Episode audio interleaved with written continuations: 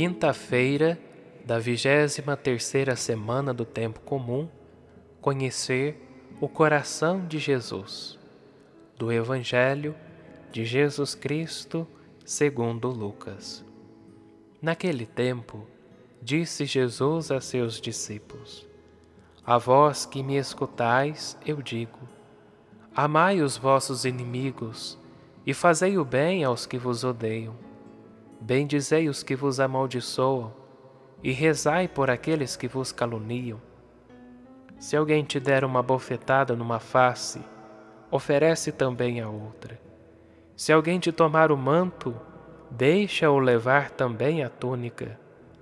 Dá a quem te pedir, e se alguém tirar o que é teu, não peças que o devolva.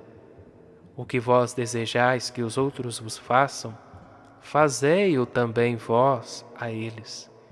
Se amais somente aqueles que vos amam, que recompensa tereis?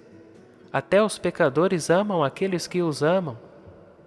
E se fazeis o bem somente aos que vos fazem o bem, que recompensa tereis? Até os pecadores fazem assim. E se emprestais somente àqueles de quem esperais receber, que recompensa tereis? Até os pecadores emprestam aos pecadores para receber de volta a mesma quantia. Ao contrário, amai os vossos inimigos, fazei o bem e emprestai sem esperar coisa alguma em troca. Então, a vossa recompensa será grande e sereis filhos do Altíssimo, porque Deus é bondoso também para com os ingratos e os maus. Sede misericordiosos, como também o vosso Pai é misericordioso. Não julgueis, e não sereis julgados. Não condeneis, e não sereis condenados perdoai e sereis perdoados. Dai e vos será dado. Uma boa medida, calcada, sacudida, transbordante será colocada no vosso colo, porque com a mesma medida com que medirdes os outros, vós também sereis medidos. Queridos irmãos e irmãs, salve Maria.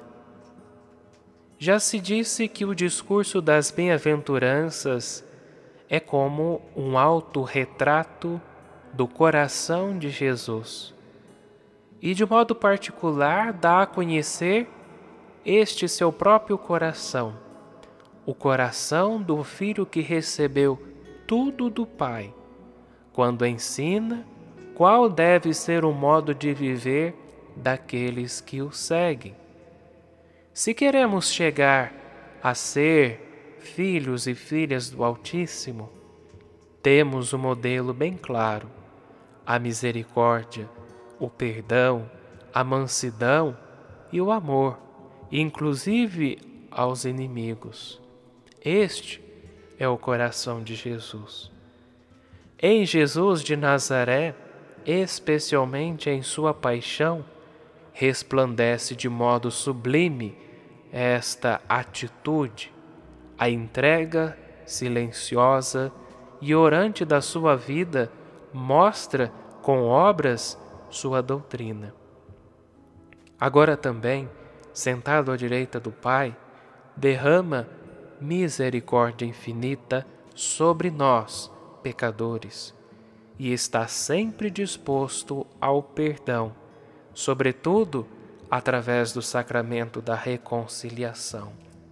É o Filho do Altíssimo. A meta, porém, é muito alta.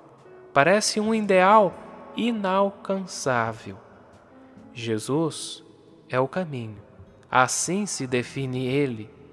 E a sua palavra não só exorta, mas consola e transmite uma mensagem, mas é, sobretudo, graça.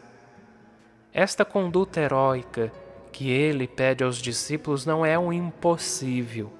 Deve ser aceita com fé, meditada na fé, tornada própria com a convicção de que tudo é possível para quem crê.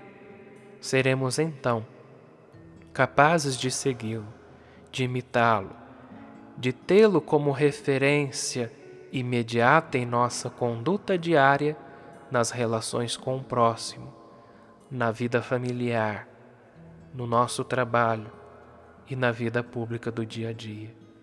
E transformaremos verdadeiramente este mundo tão cheio de indiferença e de discordâncias. Conhecemos, meus irmãos, buscamos conhecer este coração de Jesus, este coração que transborda de de misericórdia. Sede misericordiosos, como também o vosso Pai é misericordioso. Que tenhamos um santo dia e até a próxima meditação.